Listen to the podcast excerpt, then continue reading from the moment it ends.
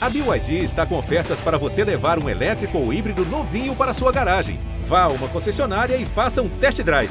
BYD, construa seus sonhos.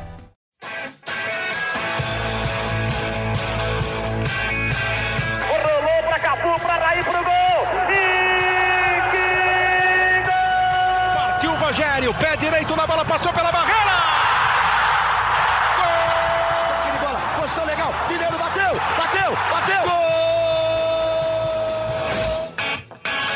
Bom dia para quem é de bom dia, boa tarde para quem é de boa tarde, boa noite para quem é de boa noite. E se você está escutando a gente de madrugada, boa sorte. Eu sou o Leandro Canônico, editor do GE, e esse é o podcast GE São Paulo 92. Hoje uma edição mais intimista do nosso podcast, uma edição A2. Estou aqui, eu e Razan, Razan e eu, para debater a derrota do São Paulo para o Grêmio na primeira semifinal da Copa do Brasil e para debater também a missão que o São Paulo tem com o próprio Grêmio na próxima quarta-feira no jogo de volta e nesse meio tempo, no sábado, 21 horas, São Paulo e Fluminense, Fluminense e São Paulo no Maracanã pela 27ª rodada do Brasileirão. 21 horas, jogo importantíssimo para o São Paulo, que está vendo o Flamengo ali no retrovisor do Campeonato Brasileiro, acelerando. Então o São Paulo precisa também da vitória, porque o São Paulo, embora bem nas duas competições, não pode se dar o luxo de priorizar essa ou aquela. Está certo, Razan? Você concorda comigo ou não? Seja bem-vindo, suas considerações iniciais. E vamos fazer esse podcast diferente, acho que pela primeira vez, só em duas pessoas. Então, para dar uma sensação de que a gente tem mais gente, tem horas que eu vou te chamar de Marcelo e outras de Razan, para a gente achar que são duas pessoas diferentes. É isso, né, cara? A gente vive e aprende aqui nesse podcast, assim como na vida, tudo bem, Canas? Vai ser aquela tabelinha que a gente já faz todos os dias no dia a dia aqui do GE.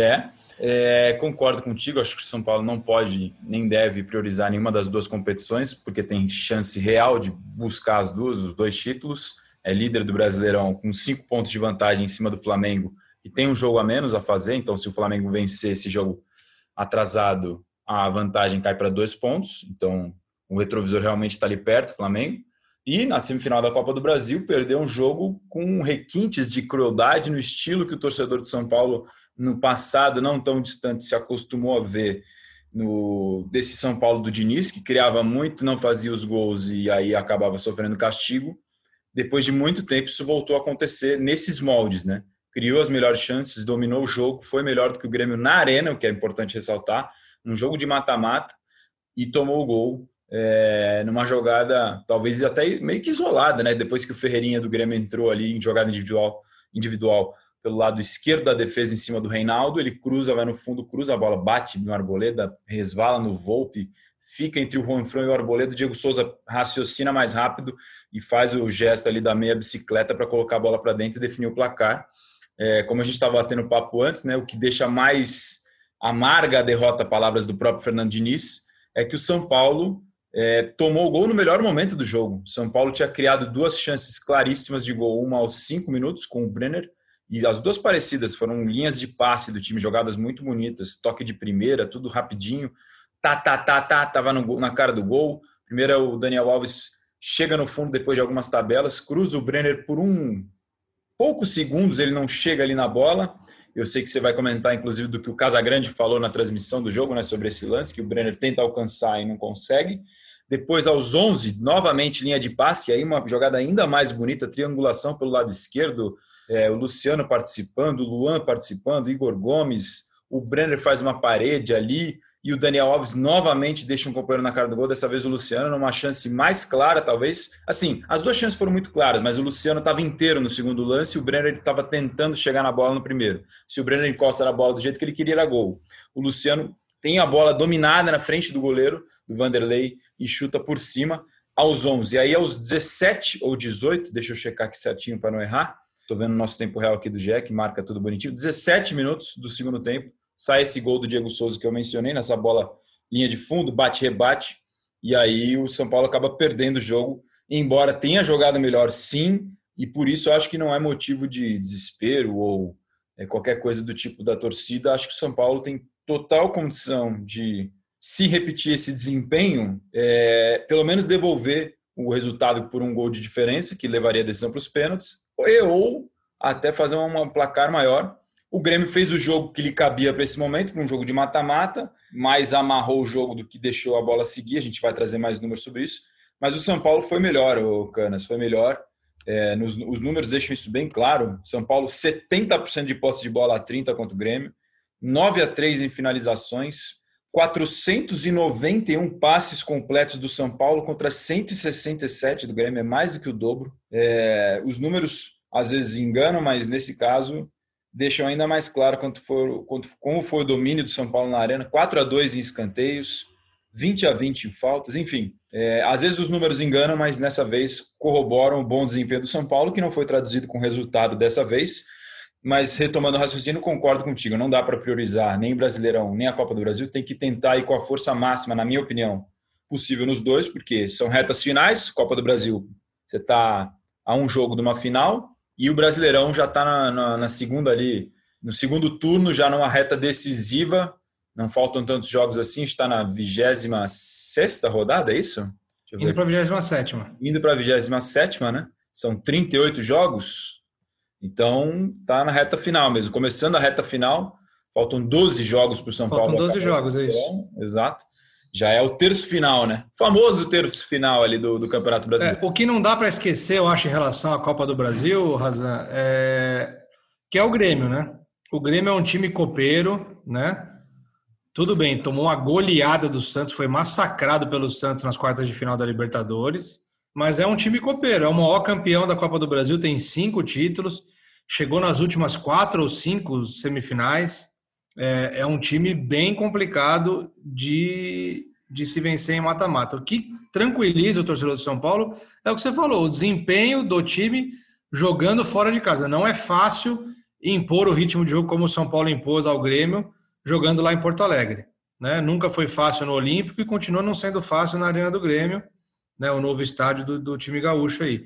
Mas é, o São Paulo tem que ter muita concentração, tem que ter muito foco. Eu acho, acho que o Diniz tem, tem sabido. É, ontem na coletiva ele falou que o São Paulo é um time que se recupera bem. E eu acho que ele estava eu acho que ele estava se referindo à parte física, né? mas eu acho também que o São Paulo aprendeu a se recuperar bem também psicologicamente, né? Porque, por exemplo, é, o São Paulo se recupera, eu vou até abrir aqui, eu estava olhando ontem, o São Paulo tem se recuperado bem das, das derrotas, né? Perdeu do Corinthians, por exemplo, com uma postura ruim, o São Paulo não fez um bom jogo contra o Corinthians, podia ter sofrido uma derrota pior, perdão, e a, o resultado seguinte foi um 3 a 0 com muita propriedade, com muito, com muito, com muita força sobre o Atlético Mineiro, né, que era até então vice-líder do campeonato.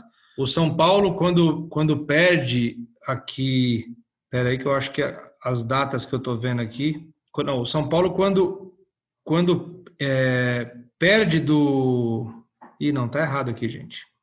Só, não, só aproveitando quando você checa aí, Canas, para fazer só uma correçãozinha, sim. o Cruzeiro é o maior campeão da Copa do Brasil, com seis títulos, o Grêmio vem logo ah, atrás. Sim, desculpa, desculpa, tá, tem razão. Mas é realmente é um dos grandes times copeiros aí da, dessa competição de mata-mata. Vale lembrar para os mais novos que talvez não saibam, o São Paulo não disputava muitas vezes a edição da Copa do Brasil, porque antes, há alguns anos, sim. há não muito tempo, quem disputava a Libertadores não entrava na Copa do Brasil. Então, como o São Paulo se acostumou a disputar muitas vezes a Libertadores, vários anos, por vários anos, e com times muito fortes do São Paulo, não disputou a Copa do Brasil em anos nos quais poderia ter sido campeão pela primeira vez, mas era essa a regra do jogo antigamente. Antigamente nem tanto assim, vai. A gente está velho, mas nem tanto.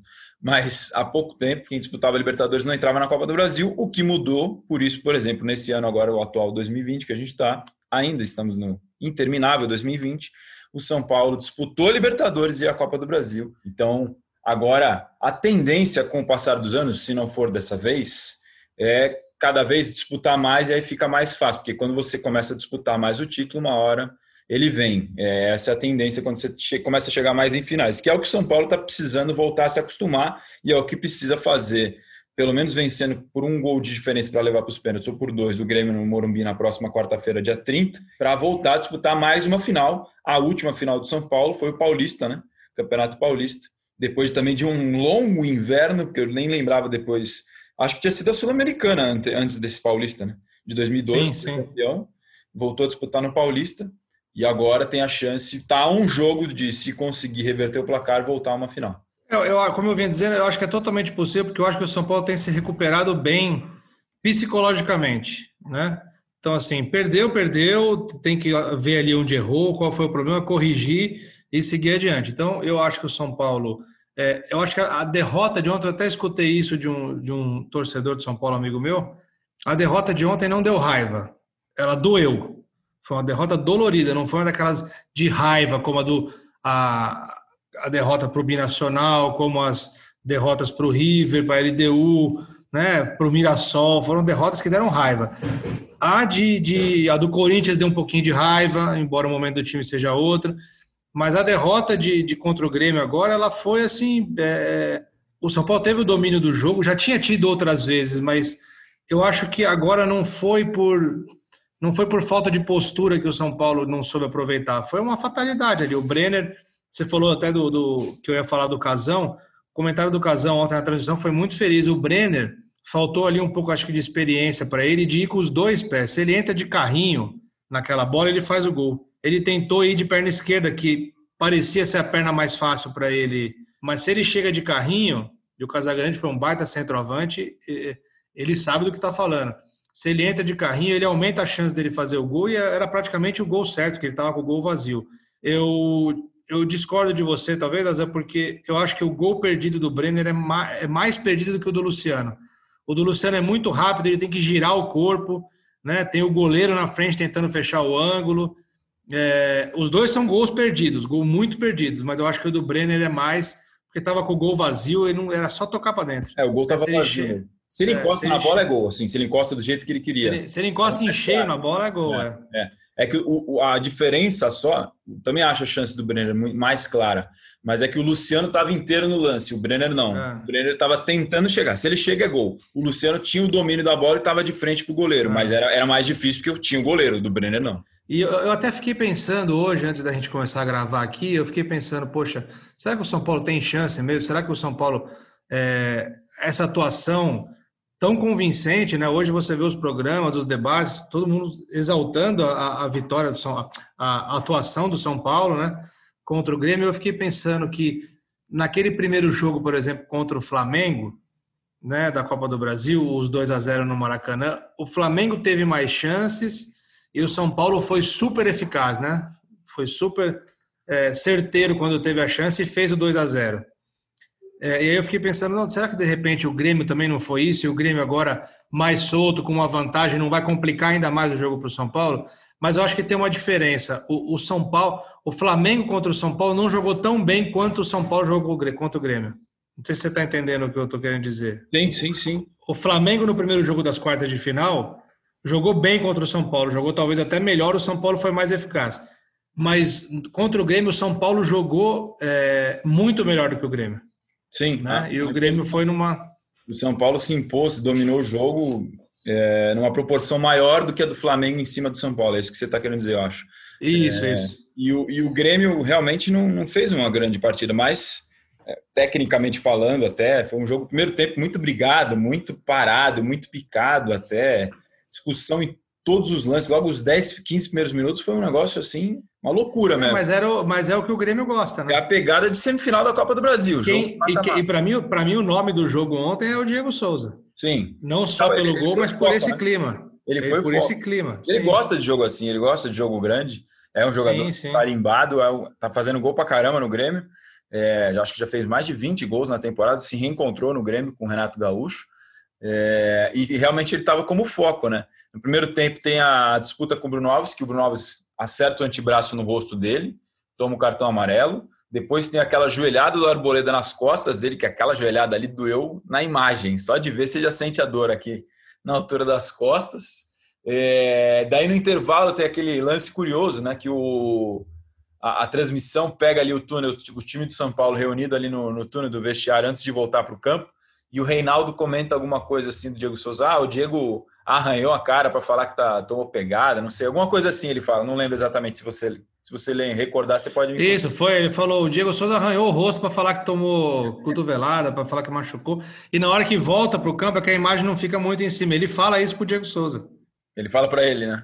Ele fala, ele fica, ele faz o sinal assim que ele arranhou o rosto. Eles, eles são muito, eram, eram muito amigos no São Paulo, né? Tinha até aquele quarteto lá, Diego Souza, Reinaldo, Nenê e Everton. Aliás, dos quatro, três estavam ontem, né? O Everton e o Diego Souza agora no Grêmio, o Reinaldo ainda no São Paulo, o Nenê está no Fluminense. E, e, o Diego Souza foi, foi o grande personagem mesmo do jogo, por essas pancadas, depois é, essa conversa na volta do intervalo até com os jogadores do São Paulo, e aí ele faz o gol é, na uma das pouquíssimas chances eu acho que talvez tenha sido a única chance, assim, não estou lembrando uma chance clara. O Grêmio finalizou três vezes no gol aqui, pelo nosso scout. Teve alguma outra chance clara de gol do Grêmio? Estou tentando lembrar aqui. Eu é, não me recordo. Também não. O, o, no final do jogo ainda tem uma cabeçada do, do Brenner que o Vanderlei pega. Sim, que o Vanderlei defende. É. Exato. E, mas as duas chances mais claras, as chances perdidas pelo São Paulo foram mais claras do que a chance que o Grêmio converteu em gol. Então, acho que isso resume. E, e assina embaixo no que você falou sobre o Daniel Alves. Jogou demais, para mim foi o melhor do, do São Paulo na semifinal. Até escrevi isso nas nossas atuações aqui do GE. Jogou muito, deu os dois passes para esses dois lances que a gente está comentando aqui, mas não só isso. É, foi o cara que mais acertou passe do São Paulo no jogo, 88 passes certos.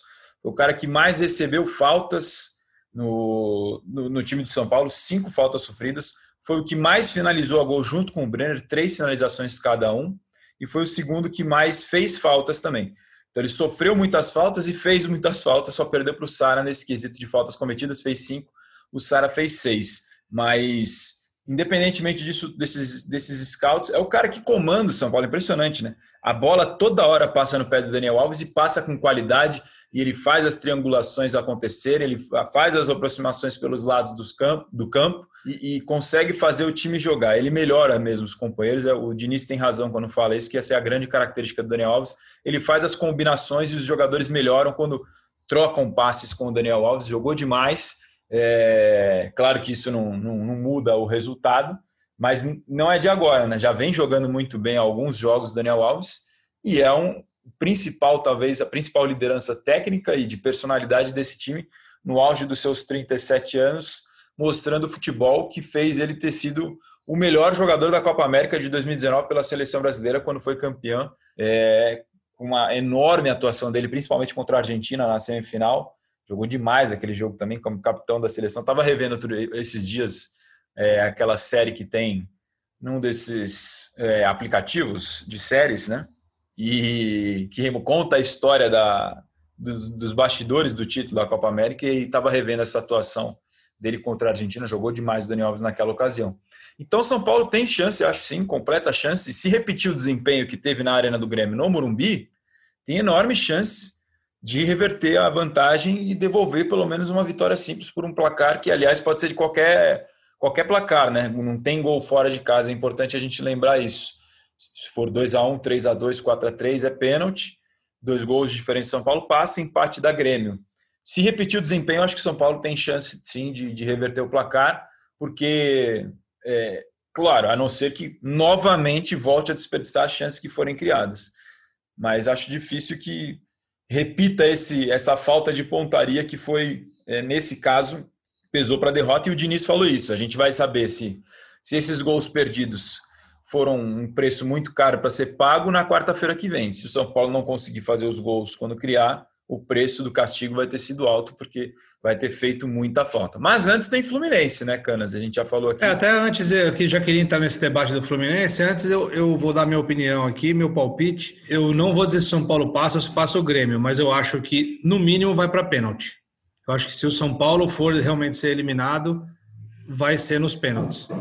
É, eu acho que durante, eu acho que o São Paulo tem tudo pelo que vem apresentando nos últimos jogos e o que apresentou na, lá em Porto Alegre. Eu acho que o São Paulo tem chance de, no mínimo, no mínimo, levar pelo menos para os pênaltis. A gente, Mas como vai ter outro podcast semana que vem? Vai, né? Vamos ter na segunda, né? Antes, então. depois do depois do, do Fluminense e antes do Grêmio. Aí já entrando no, aí já entrando no, no, no, no assunto Fluminense, é, poupar ou não poupar, né? Isso o, o Diniz foi questionado sobre isso ontem, ele deu uma, uma driblada ali na pergunta, né, Razan? Deu um dibre, deu um dibre, como dizem os boleiros. Vou até pegar certinho aqui a resposta do Diniz para ler para o nosso ouvinte do podcast de São Paulo. Diz o seguinte: possibilidade existe, mas é uma possibilidade. Existem todas. De poupar, de não poupar, de poupar uma parte.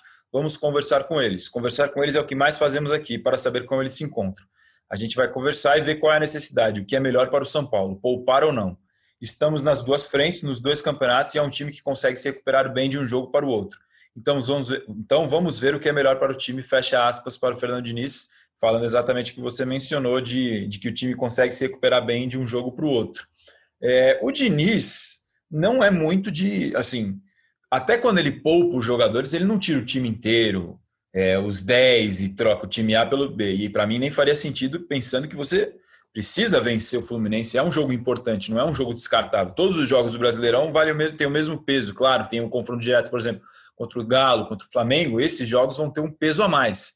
Mas no final das contas são tudo três pontos. Então não dá para desprezar. Dentro do limite de de análise ali do departamento médico, fisiologia, preparação física do São Paulo, que certamente vão analisar e avaliar quem tem condição de jogo ou não, eu, se fosse o Fernando Diniz, entraria com o melhor time possível, independentemente de quem seja o melhor time possível. A não ser que a ponte ali, ah, não sei, o Luciano acabou de voltar ali, a gente, aliás, a gente pode até comentar um pouco mais sobre isso. O Luciano se recuperou de um, tempo muito rápido, né?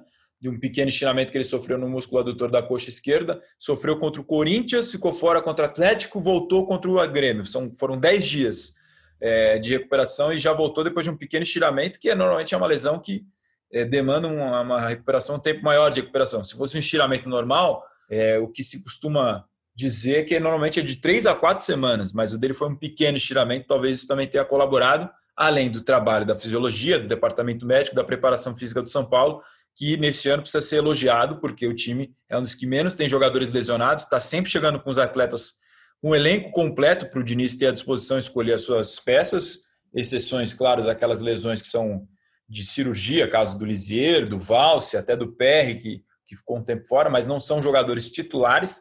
Então, é, vale sim o elogio para o staff do São Paulo, de uma maneira geral, que tem trabalhado muito bem, não só nisso, como na prevenção, no combate ao Covid-19. São Paulo tem pouquíssimos casos, acho que teve só o do Tietê, e jogo após jogo a notícia se repete de testes negativos no elenco do São Paulo, então dou aqui os parabéns tanto para os jogadores quanto para a comissão técnica, comissão técnica do São Paulo nesses dois quesitos: combate e prevenção ao Covid-19 e é, manutenção do elenco à disposição do Diniz nos momentos chaves da temporada pelo menos nesses momentos agora, o São Paulo está tendo time completo. Então, eu, no lugar do Diniz, não pouparia. Não sei qual é a sua opinião. Essa resposta dele, como você disse, fica no muro, não diz nem que sim, nem que não. E o São Paulo retorna de viagem nesta quinta-feira, não treinou nesta quinta-feira, retorna de viagem de Porto Alegre para São Paulo, volta a trabalhar no CT da Barra Funda nesta sexta-feira e já joga sábado agora no Maracanã, como você falou, contra o Fluminense. Treino deste, desta sexta-feira será é, no CT da Barra Funda. E aí o Diniz deve definir pela tarde, treino à tarde no CT da Barra Funda, deve definir qual vai ser o time que ele vai levar. Eu acho que se ele for poupar, que eu não acredito que ele vá poupar, mas se ele for poupar, é, porque o jogo é sábado também, então é um dia menos de preparação, tem viagem, né? São Paulo voltou hoje, quinta-feira, a gente está gravando quinta-feira, só vai ter um dia de treinamento e já joga de novo sábado. São dois dias de, de diferença entre um jogo e outro. É, se ele for poupar, eu acho que ele deve segurar um, dois, três, no máximo, jogadores. Eu acho que seria isso. Mas acho se eu fosse, nesse momento se eu, for, se eu fosse arriscar, eu diria que ele não vai poupar. E aí eu coloco aqui algumas questões, algum, algumas, alguns, algumas informações, alguns fatos que podem é, corroborar para que ele não poupe contra o Fluminense. Primeiro, o jogo é sábado e não domingo, né? Então, assim, o São Paulo tem de recuperação um dia a mais do que o Grêmio para quarta-feira, porque o Grêmio joga às oito e meia da noite do domingo. O Grêmio provavelmente vai poupar, né? Eu imagino que o Grêmio, é, a, a, situação do Grêmio no Campeonato Brasileiro, embora esteja ali em cima, né? Eu acho que para o Grêmio a competição que ele deve priorizar ou vai priorizar é a Copa do Brasil, que ele já está em vantagem, então eu imagino que vai poupar. Mas assim, falando do São Paulo, o São Paulo tem o jogo no sábado aí teria recuperação domingo, segunda e terça. Né? Se jogasse no domingo, talvez o Diniz pensasse mais em poupar. Outro ponto: o Reinaldo já está fora do primeiro jogo. Então já é um titular que está certo para jogar, né?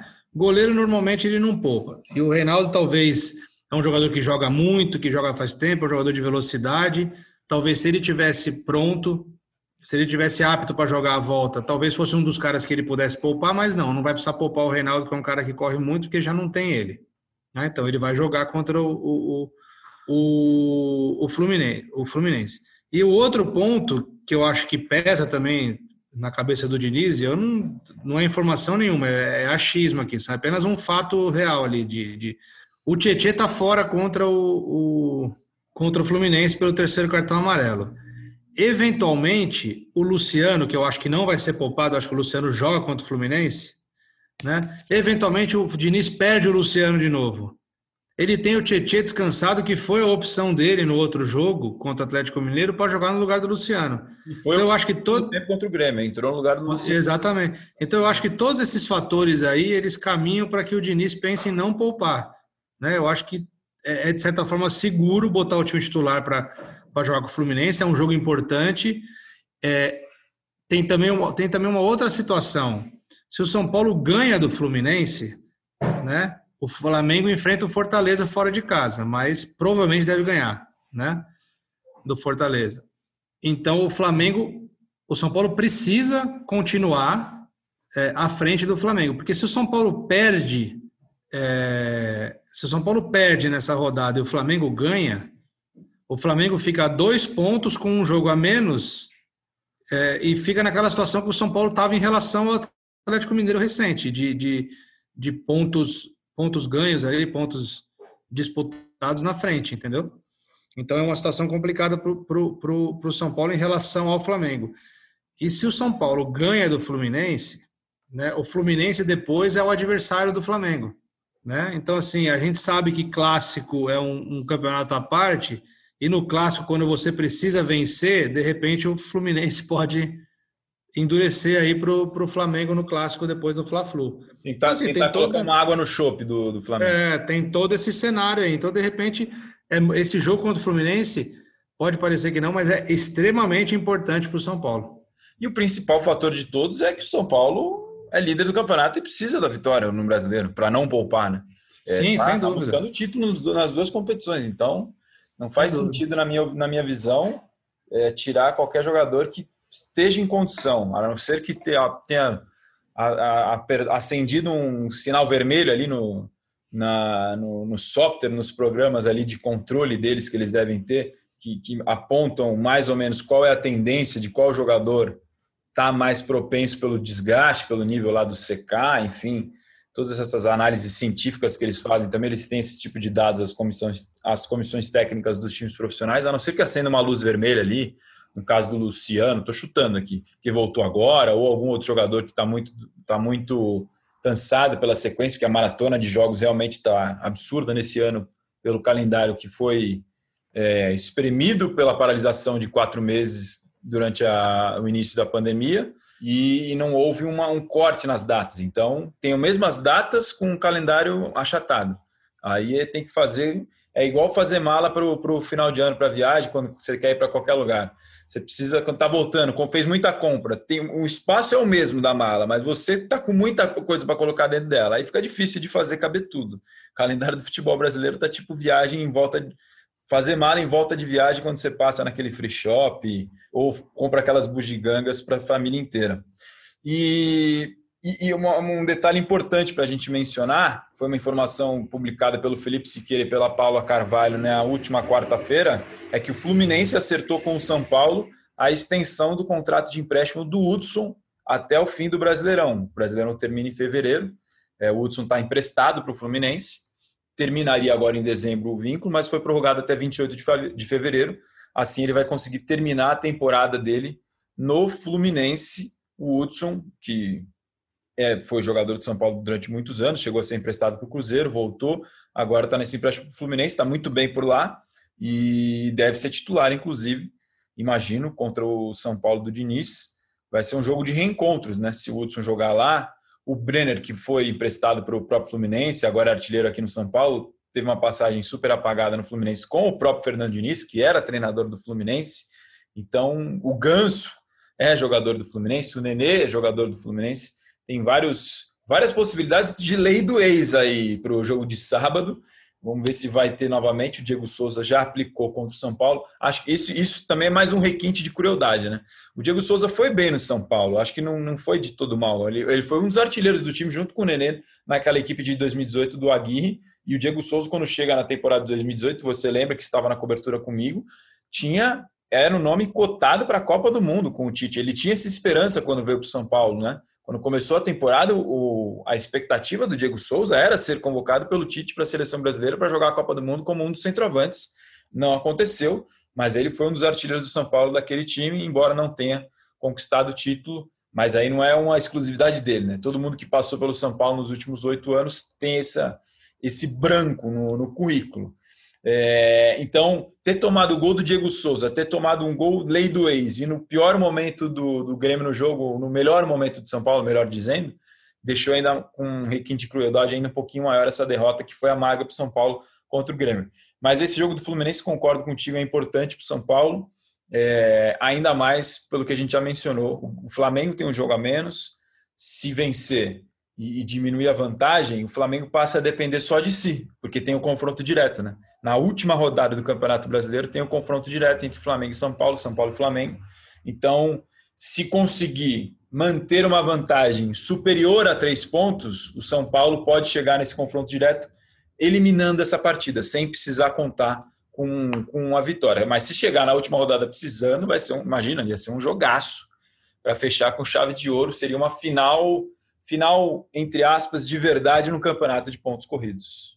Muito bom, Razanzinho. A gente vai ficando por aqui em mais essa edição aqui, essa edição intimista do podcast, só comigo e com o Razan.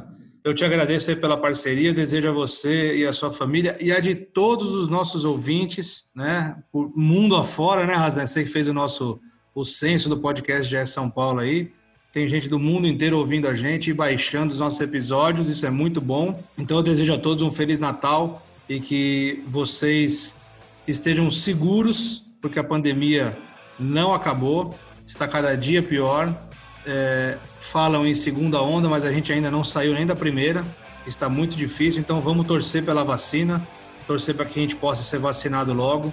E enquanto a gente não pode ser vacinado, a gente vai naquele tripé da esperança, o tripé da proteção, que é o álcool em gel, a máscara e o distanciamento social sempre que possível. E não vamos exagerar nessas festas. O Zoom tá aí para as ferramentas de, de, de, comunicação, né, por celular, por internet, estão aí para aproximar quem está longe, né? Embora muitas vezes eles distanciam também quem está perto, mas a gente está aí para se unir pela conexão na internet aí e poder ver quem a gente admira e quem a gente gosta e quem a gente ama, mantendo esse distanciamento. Então, uma boa ceia de Natal para todos. A gente volta na segunda-feira. Eu agradeço o Razan, meu parceiraço aí, por mais esse podcast. Valeu, Canas. Valeu todo mundo. Feliz Natal para todos que nos ouvem, para nossas famílias, amigos e para todo mundo. É muito legal esse projeto Podcast de São Paulo segue firme e forte. Estamos, chegando daqui a pouco ao episódio 100, nem imaginávamos isso quando começou lá em 2019. E está sendo muito legal essa, essa interação com o público. Só antes de terminar, deixar uma última informação, não sou André Hernan, mas vou dar aquela última. É uma atualizada nas negociações do São Paulo de renovações de contratos de jogadores desse elenco que foram concluídas ou tocadas pela ainda atual gestão de, do Departamento de Futebol de São Paulo, que vai ter mudanças para 2021. É, o Gabriel Sara renovou o contrato. O Luan está muito próximo, está tudo acertado com o Luan para ele renovar o contrato até 2023. O Rodrigo Nestor, essa atual diretoria, já sabe os números que o Rodrigo Nestor quer, todas as condições para fazer um acordo. Já está tudo conversado, mas como é em contrato que seria prorrogado até 2023 e acaba em outubro, é, eles, a atual diretoria prefere deixar isso com a nova gestão para a nova gestão concluir. E o Juan Fran também já está tudo certo, já trocaram minutas de contrato com o Juan Fran para estender o vínculo dele até fevereiro. É, então, o Juan Fran até fevereiro e o Luan até 2023 são casos bem encaminhados. O do Juan Fran até mais do que, do que o do Luan, do Juan Fran já está trocando minuta. Do Luan depende só alguns detalhes de acerto de, de comissão, burocracias finais é, o que deve ficar também para a nova gestão.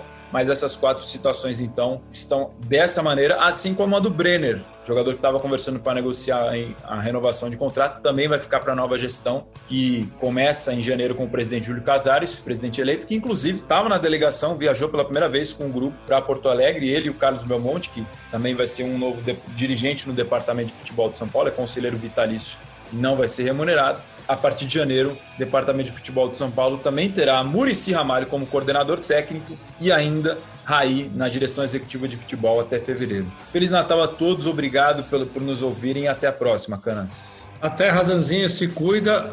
Um bom Natal para todos. E eu sou Leandro Canônico, editor do GE. Vou ficando por aqui com o GE São Paulo 92. E como sempre, para não perder o costume e a simpatia, um beijo no coração e um abraço na alma de cada um de vocês.